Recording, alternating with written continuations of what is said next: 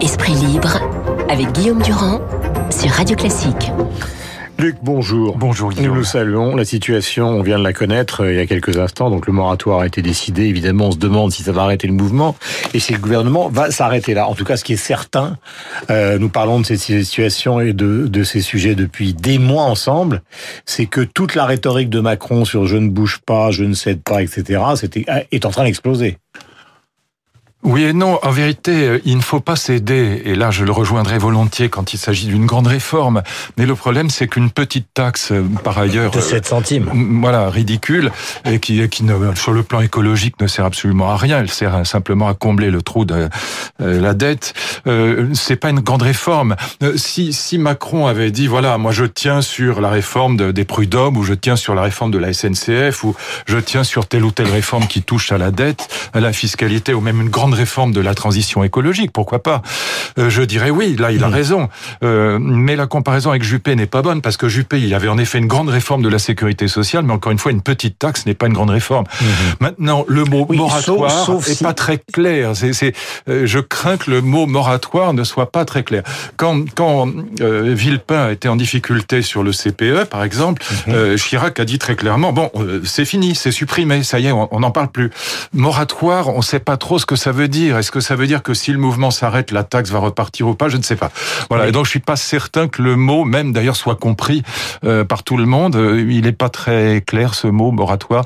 Donc là... voilà, j'attends avec un peu de un peu de suspicion ce qui va se passer dans le dans le samedi prochain à Paris.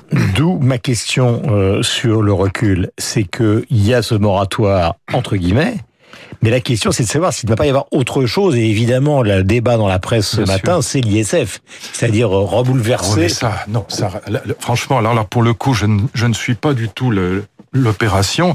Je pense qu'il y a trois grands sujets. D'abord, premièrement, pourquoi ne pas avoir accepté il y a 15 jours la proposition de Laurent Berger? On n'en serait pas là. Mais bon, ça veut dire que le gouvernement ne comprend pas la France, il comprend pas ce qui se passe. Déjà, quand il y a eu la limitation à 80 km heure, Édouard Philippe, je garde le cap, je garde le cap, je suis droit dans mes bottes, il n'a rien compris à ce qui se passait dans les provinces et dans les campagnes, dans la France périphérique. Mais c'est pas, c'est pas, il faut pas, l'ISF, ça n'a rien à voir. Il y a trois grands sujets qui supposeraient un grand débat. Il y a en effet la transition énergétique mais ça se règle pas par une petite taxe sur l'essence. Il y a la fiscalité, il y a la dette. Voilà, moi je serais favorable à ce qu'il y ait trois très grands débats, mais avec des, des vrais experts, pas simplement euh, des débats médiatiques, mais trois grands débats sur la dette, sur la fiscalité, sur la transition énergétique. Mais ça ne se résume pas à une euh, à une hmm. Petite une petite taxe euh, qui, qui empoisonne la vie euh, des pauvres, pour le dire simplement. Donc voilà, moi je suis favorable à ça, euh, mais il faudrait aussi que le gouvernement, on dirait qu'ils ont jamais vu un ouvriers de leur vie, quoi. Ils, ils, ils savent pas ce que c'est que le peuple. Bon, il faut qu'ils comprennent aussi euh, ce qui se passe dans le pays. Chirac, au moins, il avait cette espèce d'empathie. Il savait mhm. euh, ce qui se passait dans le pays. Il faut, il faut aussi qu'on ait un, un, président, un premier ministre qui comprenne un peu la France, quoi. Voilà, la, la bagnole et les, les clopes. Il y a aussi ça dans la France. Il n'y a pas que des, il a pas que des élites parisiennes. Euh, Est-ce que nous sommes dans une situation insurrectionnelle? Je, devant moi, vous m'aviez recommandé le livre de Patrice Guénifet et de François Guillaume Laurent, Les grandes décisions de l'histoire de France, qui revient sur les moments clés, éruptifs, pas éruptifs, Révolution française, 48. La phrase classe laborieuse vient justement de la Révolution de, de 1848, merveilleusement décrite par Victor Hugo dans Chose Vue. Donc, est-ce qu'on est dans une situation ce matin, d'après vous, qui reste Alors, particulièrement dangereuse Ce qui est très intéressant. Un, le mouvement est soutenu par 80% des Français, en gros. Je n'ai jamais vu ça dans ma vie. Jamais. Jamais. Il n'y a aucun exemple de, de mouvement social soutenu par 80% des Français. Deuxièmement, qui est très intéressant, si je caricature un peu les choses, parce qu'on a peu de temps, on a eu euh, à gauche des gens qui parlaient au nom du prolétariat, de la classe ouvrière. On a eu à droite des gens qui parlaient au nom du capital et du ruissellement. Mais on n'a jamais eu de mouvement politique qui défendait les classes moyennes. Or, ce sont elles qui sont aujourd'hui dans la rue. C'est les petites classes moyennes qui sont dans la rue. Et ce qui est très intéressant dans ce qui se passe aujourd'hui, c'est que ces classes moyennes n'ont jamais eu de représentation politique. Moi, j'attendais du centre, et en particulier de mon ami Bayrou, qu'il représente ces classes moyennes, mais il est parti du côté de l'élite de l'élite, ce qui est très étonnant de sa part, et qui m'étonne toujours euh, aujourd'hui. Euh, je le dis sans acrimonie, c'est simplement que je trouve bizarre, voilà, que, que euh, on n'est que d'un côté des élites, euh, disons, malgré tout, de droite, qui défendent ce que le regretté Georges Marchais appelait le grand capital, et de l'autre côté, bah, bah, une gauche qui euh, essaye de trouver encore un prolétariat qui en vérité est devenu introuvable. Mais les classes moyennes n'ont jamais eu de représentation politique. Ce sont elles qui sont dehors. Et c'est pour ça que ce mouvement suscite l'adhésion de plus de 80% des Français. Mhm. Et c'est ça qui est extrêmement difficile à gérer. Là, je, je ne sous-estime pas la difficulté pour le gouvernement. Mais enfin, s'il avait accepté la proposition de Laurent Berger il y a 15 jours, le, le problème, on n'en serait plus là. Le problème aurait été probablement réglé. Euh, tout à l'heure, je faisais référence justement à, à, la naissance de Richelieu un 4 décembre 1642. Cette phrase "Les grands embrasements viennent de petites étincelles". Et c'est aussi euh, l'anniversaire d'un grand penseur qui est Thomas Hobbes. Ah, Donc euh, génial. Ça à 1679. Est-ce qu'on peut trouver dans la grande culture ou dans la grande histoire une manière non pas d'expliquer, mais de voir comment on pourrait sortir de la situation aujourd'hui? Alors. Euh la solution de Hobbes, c'est pas pas la bonne, mais l'analyse est géniale, euh, comme celle de Machiavel. Ils sont très proches en vérité. C'est l'idée, l'idée de Hobbes, c'est qu'il faut asseoir le, le, le comment dire, le pouvoir politique sur les passions les plus communes. Communes, ça veut dire les plus larges, euh, celles qui animent le peuple. Et c'est vrai que le pouvoir politique devient extrêmement solide quand il s'appuie sur les passions les plus communes. Et pour Hobbes, la passion la plus commune, c'est la peur. Parce que selon Hobbes, dans ce qu'il appelle l'état de nature, donc avant, avant l'apparition de l'État politique, mhm. Eh bien, c'est la guerre de tous contre tous. L'homme est un loup pour l'homme, hein. homo homini lupus, et donc on est tous en guerre, et par conséquent, la peur finit par s'installer. Et pour sortir de la peur, eh bien, on crée un État absolutiste, le fameux Léviathan. C'est mhm. ça, globalement, la thèse de Hobbes. Alors, avec un contrat qui est compliqué, je vais pas le détailler là, mais l'idée, c'est en tout cas qu'il faut tenir compte dans la vie politique des passions les plus communes. Aujourd'hui, il y a quatre passions communes, si je puis dire. Il y a l'indignation, il y a la colère, il y a la jalousie et il y a la peur. Hmm. Voilà les quatre grandes passions qui animent la société euh, démocratique. Et on ajoute la justice sociale, on est en plein tout. On est dans C'est la passion de l'égalité. Je dirais ça, ça c'est ce que j'appelle la, ça relève de la jalousie, de l'envie. La passion de l'égalité, elle est boostée par la jalousie, par l'envie. Hein, c'est ce que dit Tocqueville déjà. Encore une fois, quatre grandes passions l'indignation, la colère, la jalousie avec derrière la passion de l'égalité et la peur, la peur qui anime évidemment l'écologie.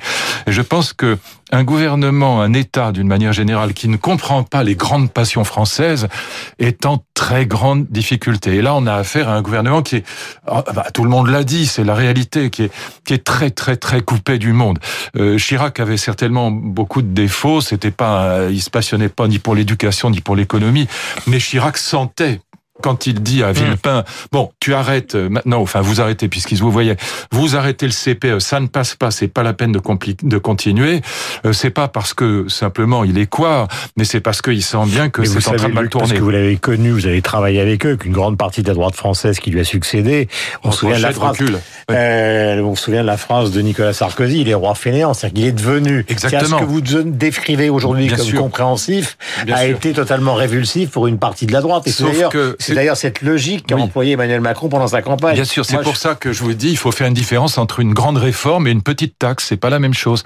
Si Macron tenait bon et mettait les gens dans la rue sur une grande réforme, y compris une grande réforme de la transition énergétique, parce que c'est un vrai sujet. Il s'agit pas de dire que l'écologie, on s'en fout, c'est pas du tout ça.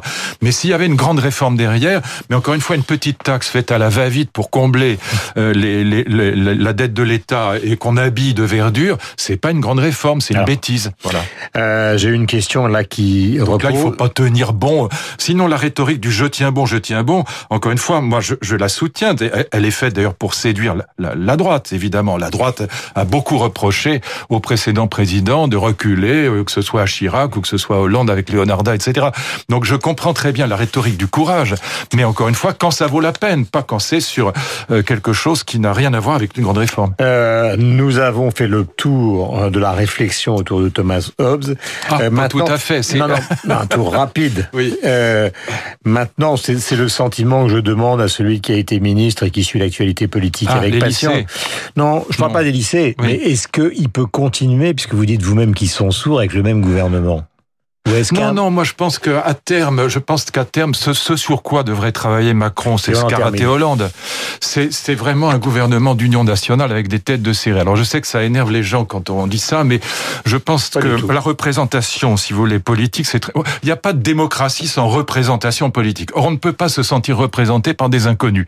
On a un gouvernement d'inconnus. On en connaît quoi, quatre ou cinq, euh, euh même pas dix, même, ni vous ni moi d'ailleurs.